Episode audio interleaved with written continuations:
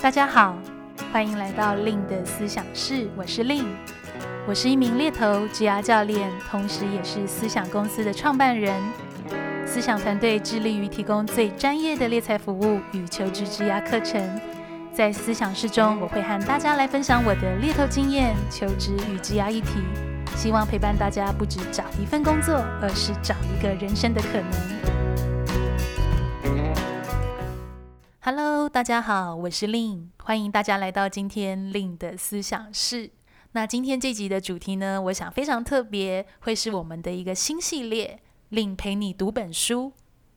那在这个系列呢，顾名思义，我会选一些我自己平常非常喜欢阅读的好书，或者是珍藏在我书柜已久的书，来跟各位听友们做分享。那今天这集呢，我优先选择的一本书是叫做《发现我的天才》。不知道大家有没有听过这本书呢？这本书其实已经是一个发行非常久的书。那我会接触到《发现我的天才》这本书，大概是八年前我就接触到这本书了。那我印象中呢，我当时其实已经是身处在猎头的这个行业。那刚好呢，有前辈就跟我推荐到这本书。那其实我在阅读完后呢，我认为这个跟我在猎才的实务经验其实是非常相仿的，包含了这本书其实谈到了许多我们可以如何用优势的眼光来看待我们自己，以及我们可以如何从日常生活中去觉察所谓自己的一个天赋，予以把它借接到我们的职涯发展或者是职场生活。因此呢，从那个时候开始，我也会推荐给我身旁的 candidate 阅读这本书。后来呢，我也取得了全球认证盖洛普优势教练的资格。那一直到现在呢，我也时常用工作坊或者是一对一 coaching 的形式，在跟我的客户或者是 candidate 做所谓的一些优势的解读以及分享。那像我手上呢，我正拿着这本书，然后在这本书的呃封底啊，它其实就写到了一句话，它提到了。人生真正的悲哀，并不是能力不足，而是我们未能利用与生俱来的能力。不晓得听友们听到这句话，你的感觉是什么？那也许分享我的感觉是，其实我们在职涯发展的过程，常常会有许多人给我们不太一样的回馈，甚至是希望我们再多改进什么，来达到一个更好的状态，或者是来达到一个成功。但是啊，好像比较少人会告诉我们，诶，我看到了你的什么优点，我很肯定你，我希望你持续发挥。所以不晓得听友们你自己实际的生活经验，呃，或者是周遭你时常收到的回馈，大概都是属于什么样的一个回馈呢？那我想，其实也诚如这本书的这句话的一个破题，这本书它其实在内容里面，它更着重了我们可以如何去找到自己的优点，甚至是有意识的去强化它。对于那些比较弱势的部分，反而是用一个比较正确的期待值管理来控制这个损害，并且呢，这本书呢，它也分享到了，当我们要来能形塑我们的优势，我们必须先去发掘我们的天赋，也就是 talent 的部分。那天赋呢，它不仅是一个本能的反应，它甚至是一种你不由自主的一个内驱力，甚至是一种让别人可以感觉到，哎，你这点很特别、很舒服的一种特质。而天赋啊，或者是所谓的这样的特质啊，它是很难以被后天训练的。可能在我们很小的时候，我们就已经展现到了一些特质，不管那个特质叫做，诶，我从小时候就很喜欢观察人，或者是，诶，我在日常的时候，我就喜欢去分析或排除一些问题或者是困难。这些呢，其实都可能是一个藏在我们身上非常好的一些内在资源。那这本书就会特别去强调，这个天赋是我们必须要优先找到，投入对的时间跟精力，把它训练成我们自己的一个优势。那我也想要透过这个系列呢，在接下来的几集中，好好的跟大家一起来阅读《发现我的天才》这本书的啊、每一个我认为很重要的一些篇章，是可以对我们的职场生活、个人发展，或者是你正在面临转职啊，甚至是你在面临人员管理，都可以带来一些不太一样的一些新灵感。那今天这集的主题呢，我会把它定焦是在诶。那些各行各业的成功人士，到底他们的成功秘诀是什么呢？那以下呢，我会来跟大家分享一下，在这本书先提到的一个小故事。不晓得大家有没有在做所谓的投资？因为这几年呢，好像蛮流行这样的一个趋势。那也许如果你有接触过投资这样子的领域，我不知道你有没有听过有一个很有名的成功人士叫华伦·巴菲特。那这个大概是在投资圈中，巴菲特的一些所谓的心法啊，或者是想法，其实常常是大家会讨论的这个部分。那这本书的第一个章节啊，他其实就分享了有一次呢，巴菲特在美国的那布拉斯加大学，他去做了一个演讲。那在场大多数的学生啊，他们就很好奇巴菲特的成功的心法到底是什么？诶，我的财富也许是多过你们的，但是财富并不会造成人与人之间的差别。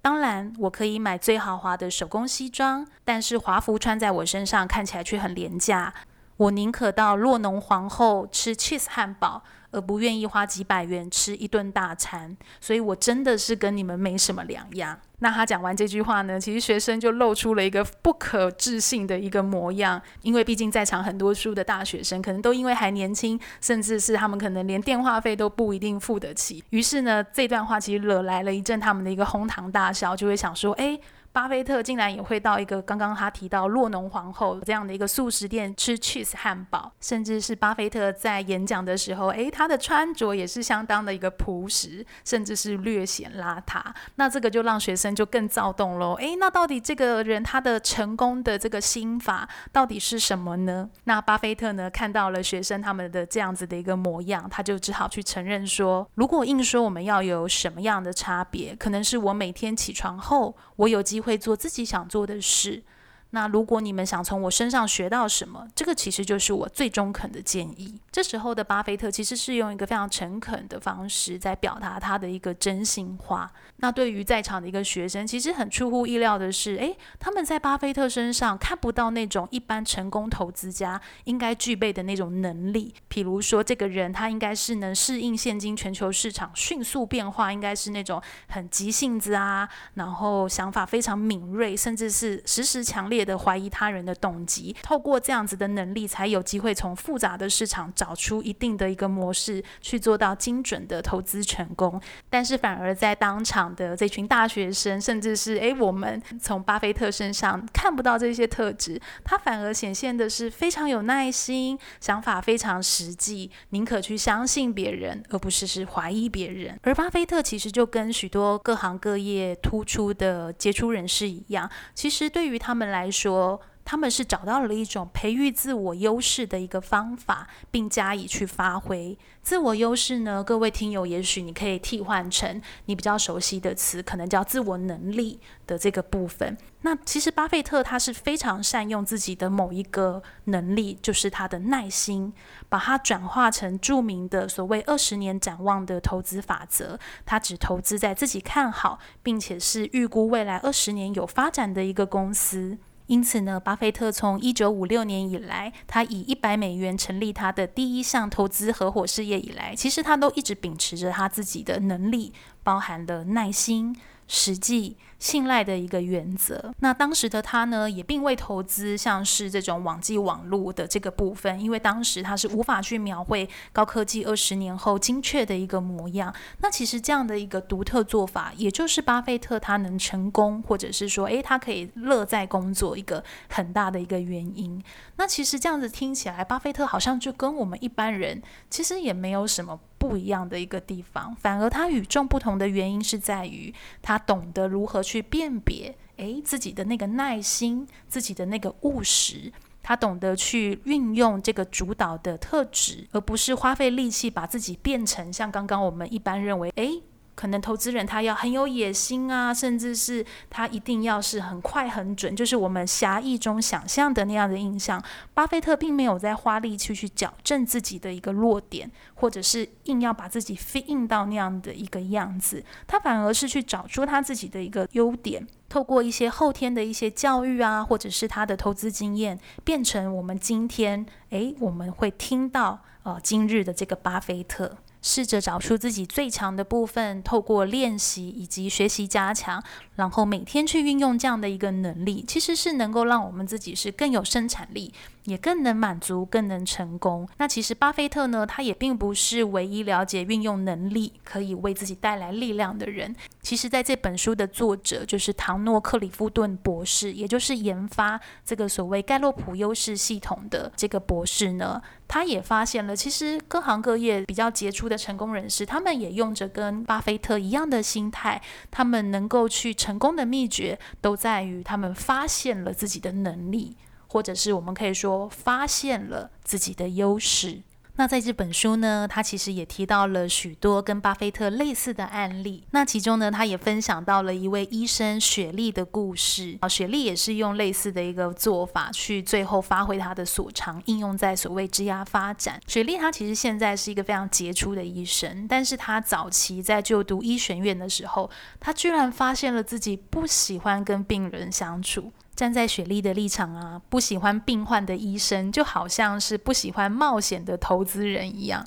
让他的心里其实是感到非常的矛盾，甚至是开始质疑自己选择的这个职业。但是呢，其实雪莉她也知道，与其她这样子坐着在那边悲叹自己选错了科系，不如更有建设性的方式去检讨自己的思考模式，跟她真正的感受。那也在一个过程里面呢，后来雪莉她逐渐领悟到关于自己的三件事情，包含了他真的很喜欢帮助别人。那他也发现，这个别人其实只要不是重病的病患其实就可以。那他也发现到，看到病患实际规律的进步，是他非常大的成就感来源。所以呢，他如果选为皮肤科作为他的专科，其实这个喜欢帮助别人以及喜欢看到他人进步这两个特质呢，将为他带来无比的一个力量。所以呢，后来雪莉她也选择了成为一个皮肤科的一个医生。对她来说，每天也能发挥所长，因为她的病人呢很少是重病患者，并且呢，她总是可以去看到病患复原进步的那个情形，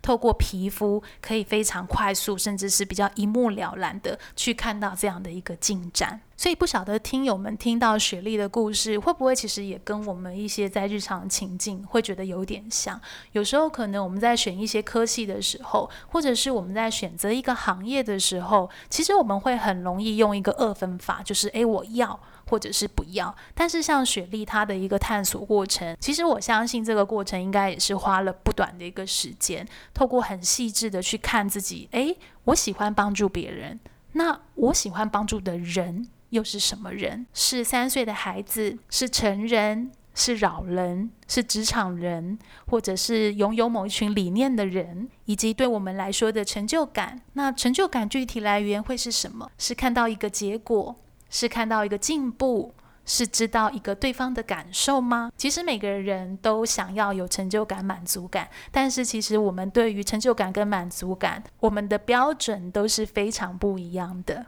因此呢，如果想要走在我们自己每个人真正的道路，也就是属于我们自己真正的成功，我想在这本书的这个章节，其实是想要跟我们分享，去很细微的在日常中去探索那些你自己的优点。不把优点视为理所当然，才能够最终找到自己所谓的一个能力跟优势，并且去认可它，以及我们可以如何用很建设性的方式，在自己的身上找到一些重复的模式，想办法真正让这个模式成为一个有生产力的能力。有生产力的这样的一个优势，它其实是很需要透过我们支持自己，以及它是必须要透过一个相当长时间的一个过程去观察自己，去发现自己。他可能很难突然一下是，诶，我就找到了这件事情。那这本书呢，也就是站在盖洛普优势的系统下面，对于所谓能力或者是优势的定义，其实是很特别的。那优势呢，站在盖洛普的定义来讲，它指的是在一种活动中能持续近乎完美的表现。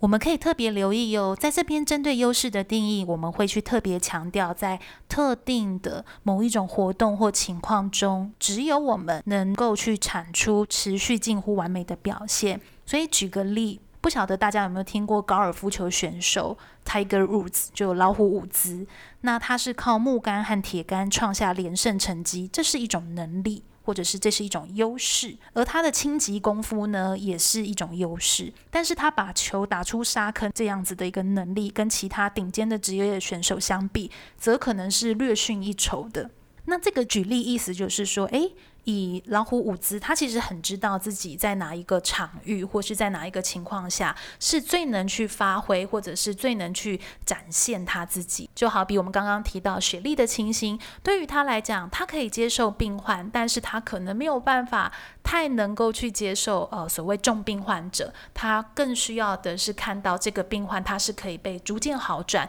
而且是比较看得到，用一个比较务实的一个角度去让他更有成就感。那其实这就是一种我们可能在某些情况下，在特定情境，我们有我们很好的特质，可以使我们有别于其他人，更好的去应对，或者是介入，甚至是发展自己的能力。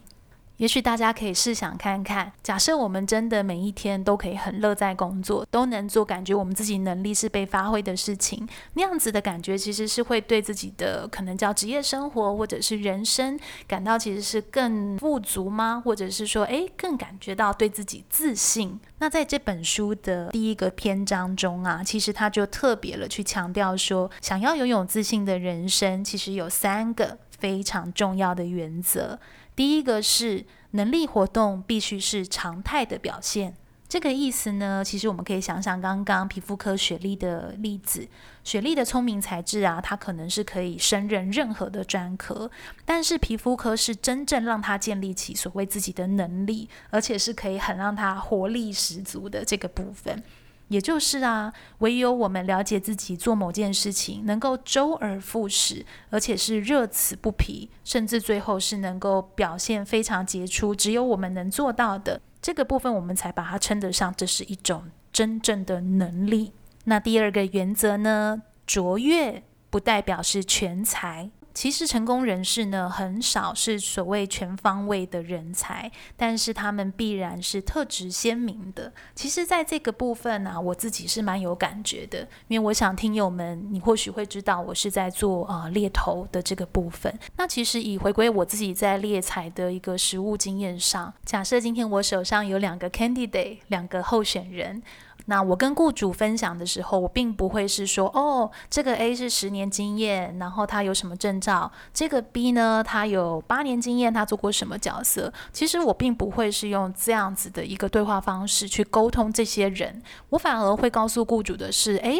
这个人他的特质，可能他是非常冲的，哦，他的想法非常明快，他是可以在那种短时间模糊的环境下去产出一些很棒的成绩。那这个 B 呢，其实他很细腻，他很喜欢去做一些架构上的一些东西。所以假设叫做雇主的情境是很需要这个人把一些这种比较细节的东西架构起来，那也许 B 就会是更适合。所以大家这样听，不晓得会不会跟我们平常身为职场人，对自己的一些包装方式或理解，不晓得这样听会不会觉得其实是很不一样的一个面向？这个其实就是刚刚这本书在第二个原则其实提到的，其实成功人士很少是像我们想象中什么都会做，反而是诶，他会在一个某个特定情境下拥有他的特质，可以做到最棒最好。甚至是很难被别人超越的。那通常在这样的一个状况呢，我们会说这个叫做一个个人的定位，其实它是很鲜明的。那在这个部分呢，雇主反而他会更知道说，诶，那我可以怎么用这个人，甚至是我可以怎么样用他来去搭配我的团队，形成一个很好的一个互补。因此呢，回归到我们的立场，如果我们真的想要开始发展自己的一个优势，或是让自己觉得过得更开心、更有自信，那或许我们真的也必须要去放下，我们必须要样样精通，什么都可以做的这样子的一个 mindset。那第三个原则，也就是最后一个原则是，唯有将能力发挥到极致，我们才能脱颖而出，而不是去改善弱点。其实，在这本书或者是以一个优势的角度来发展自己的概念下，我们其实会非常去强调这件事情。其实这就跟刚刚在第二点跟各位听友分享我自己实务的经验，我想它其实是非常雷同的。我们并不是要去鼓励大家忽略弱点，反而应该是我们可以采取更有效的一个方式，找出去管理我们弱点或者是控制自己弱点的方法。因此呢，我们才会有更多。多的时间，或是更多的心力，去真的去磨练自己的能力，去精益求精它，也就是把这样子的能力练习，或者是发挥到一个极致，使得别人是愿意站在我们的优势去理解我们，站在我们的弱点，多包容我们一点。如果拿我自己的自身经验做举例啊，像我自己的盖洛普测验，我自己做出来，我的执行力其实是偏低的。但像是我的一些战略思考啊，或者是我的关系建立，其实是非常强的。那其实我也知道说，哦，那这个对我来讲，可能就是一个我的天生挑战，有一个叫做内在限制，就是说，诶，站在执行完成事情的效率上面，其实一定会有比我更适合的伙伴，他是很能够知道如何把想法落地生在现实里面去实现它，完成它。所以，其实，在这个部分上啊，我也常常会请求我的团队的同事，呃，去做一些帮忙。如果我真的在遇到一些呃，实际在实行这件想法上面遇到的一些挑战，我其实常常会去寻求可能执行力比较突出的同事，去跟他们分享我现在遇到的困难。如果是站在他们执行力，能力很高的这个角度下，他们会怎么看这件事？那他们会怎么做？那他们愿意这样子的一个倾听我，甚至愿意去帮忙我，其实也是站在可能我站在关系建立或我的战略思考，也有我突出的地方。所以这个站在团队里面，它其实是会带来一个比较正向的一个循环或者是氛围。所以这个就会跟我们一般以往我们会认为啊，我们要埋头苦干，我们不可以让我们自己的缺点显露，我们不可以去坦诚自己的弱点，我们。必须要想办法排除万难去克服，然后假日去进修，去弥补我们的弱点。其实这个是非常非常不一样的角度。站在这本书里面呢、或者是我实际在带领盖洛普优势工作坊的时候，我其实也常常会跟大家分享的是，其实面对弱点，我们可能也必须要去用一个比较心态开放的方式，用不一样的角度去接纳它。因为可能站在我们的成长经验，往往弱点都是必须要被强力的去改进，才有可能得到成功。但是其实弱点呢，是每个人都有的，就有点像我刚刚跟大家分享。诶，可能我会知道我自己有很好的优点，但是我也知道我有一些我的限制，因为我并不是一个完美的人。但是我愿意站在团队合作下去管理自己的弱点，针对这个弱点设定合理的改善或者是控制的期待值，把它设定在六十分。什么叫六十分呢？六十分的意思是，在不危害团队前进的状况下，我把它做到六十分就 OK。可能叫做我现在是三十四十分，但是我现在不想要把它改变成叫一百一百二十分，而是我就做到六十分。但我把其他的精力贡献在更多我可以贡献我自己优势跟所长的一个地方。那我想针对个人发展的一些我们常会有的一些迷思呢，那我会在下集跟大家一起再做分享。那总结今天呢，我们站在令陪你读本书，发现我的天才。我们其实提到了各行各业的成功人士，他们成功的秘诀都是去发现自己真正的能力。我不晓得大家有没有曾经看过或听过这样的一句话：如果我们要在职场上掩盖我们自己的独特性，其实我们很有可能必须一直用这个面具去过一生。这个听起来好像是有一点点沉重的。但这也其实就是一开始我们在探讨这本书封底的那句话：人生真正的悲哀，并不是能力不足，而是在于我们未能利用我们自己与生俱来的能力。所以，我想我们每个人都有自己一些很原始的特质，不管那个特质叫敏感的、纤细的、逻辑思考的、节奏快的。那我们有没有曾经给予自己机会，是用一个比较建设性的眼光来看待我们的这些很好的特质呢？还是我们总是常常在看我们比较阴暗面的部分，可能叫做懒散的，可能叫做爱哭的，可能叫做忧郁的。等等的这样的一个形容词，那我想回归到想要跟大家分享这本书，其实是希望让我们的职场生活，或者是我们在看待个人发展，可以用不一样的一个方式，用一个比较优势的眼光来看待自己，并且开始去思考如何去找到自己真正的能力，来踏上属于自己真正的一个成功。这个其实是今天这集我会希望跟听友们啊在线上分享的。那也希望这集呢，能带给大家不一样的一些新思考。那下一集呢，我们会继续延续这本书，来谈谈我们是否站在错误的假设来发展自己。那我们就下集再见喽。如果你喜欢今天这集的 Podcast 内容呢，也别忘了可以订阅我的部落格、Facebook 粉丝团、IG，搜寻猎头的日常就可以找到我喽。而六月十九、二十，分别是两天的六日，也会有我亲自带领的盖洛普优势探索工作坊，专属你的优势说明书，欢迎听友的加入。更多课程资讯或者是一对一职涯咨询的相关消息，都帮大家贴在 Podcast 的主题下方。那我们就下集再见喽，拜拜。